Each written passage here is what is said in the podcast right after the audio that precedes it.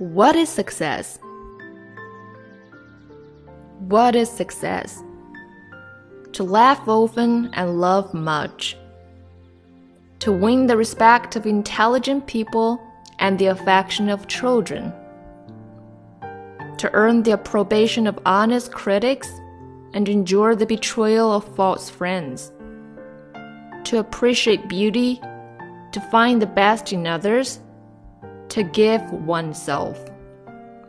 To leave the world a little better, whether by a healthy child, a garden patch, or a redeemed social condition.